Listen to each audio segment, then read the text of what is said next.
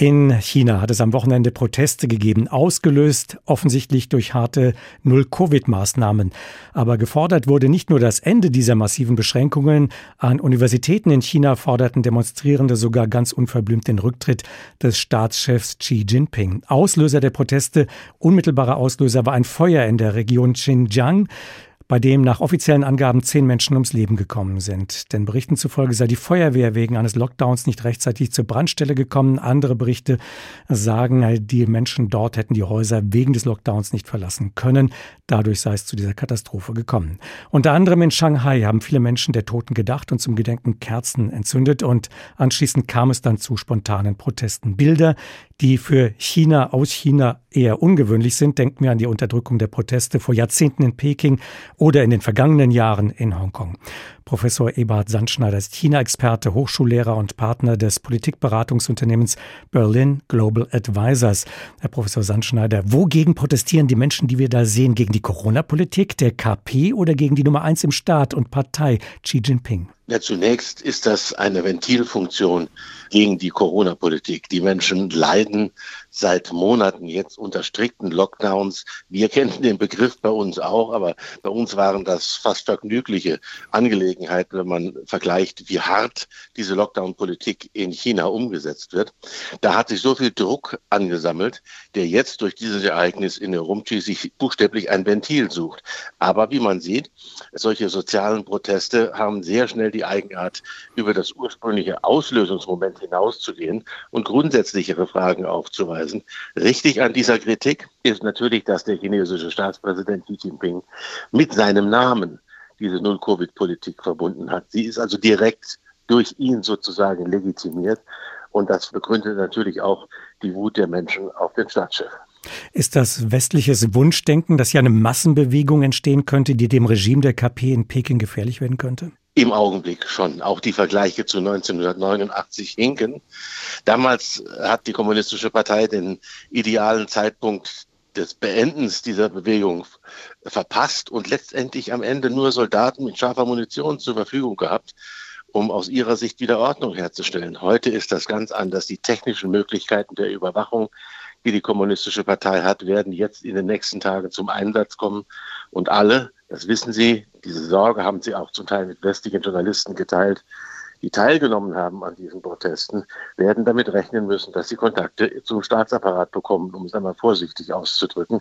Das verändert sich. Auch die chinesische Polizei ist anders ausgebildet im Umgang mit solchen Massenbewegungen.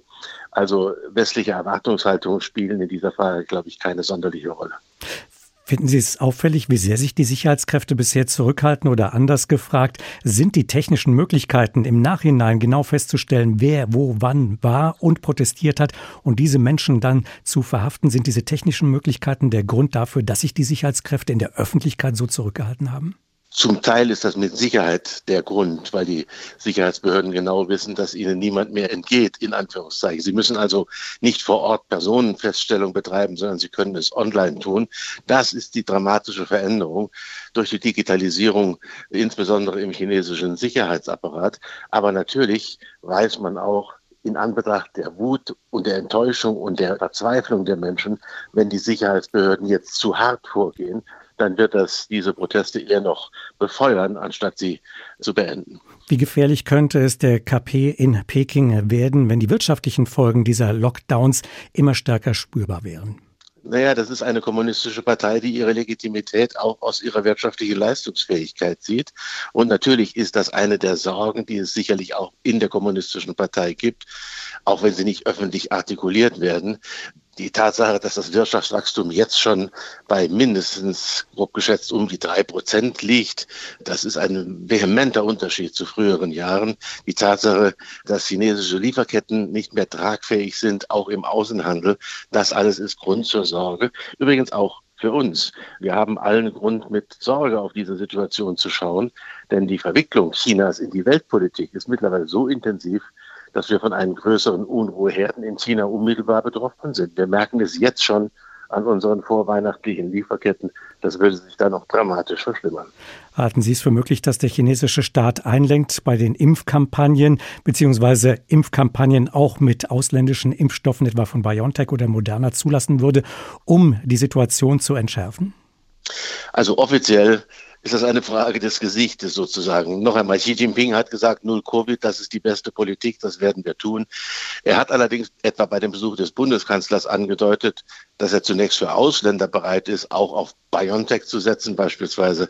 Wenn es eine solche Politikveränderung gibt, dann wird die sicherlich nicht öffentlich verkündet, sondern schleichend stattfinden. Und eines muss man natürlich fairerweise auch dazu sagen. Die Sorge von Xi Jinping und der Kommunistischen Partei, dass das chinesische Gesundheitssystem nicht in der Lage ist, explodierende Infektionszahlen zu bewältigen, auch das ist eine berechtigte Sorge und zum Teil einer der Gründe, für diese Null-Covid-Politik.